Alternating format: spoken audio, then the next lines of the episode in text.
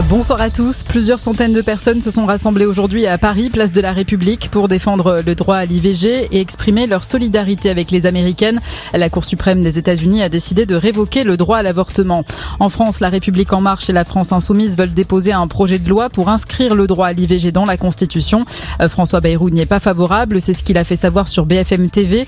Le président du Modem a exprimé des réserves questionnant l'utilité d'une telle proposition. La crise alimentaire et énergétique au menu du G7. Le sommet s'est ouvert ce matin en Allemagne. Pour contrer l'envolée des prix provoqués par la guerre, la France se dit favorable à un prix maximum du pétrole au niveau des pays producteurs.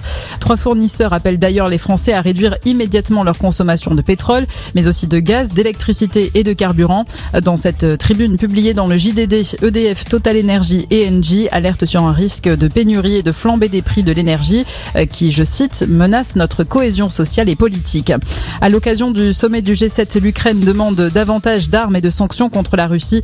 Quatre pays ont déjà annoncé qu'ils interdisaient les importations d'or russe, le Royaume-Uni, les États-Unis, le Canada et le Japon.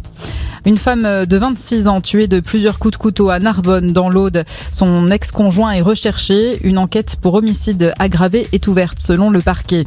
Un accident mortel à Paris. Le chauffeur d'un autocar privé est décédé après avoir perdu le contrôle du véhicule qui s'est encastré dans la façade d'un bâtiment près de la porte de Clichy. Il transportait des membres d'une communauté religieuse. 19 personnes ont été légèrement blessées parmi les passagers.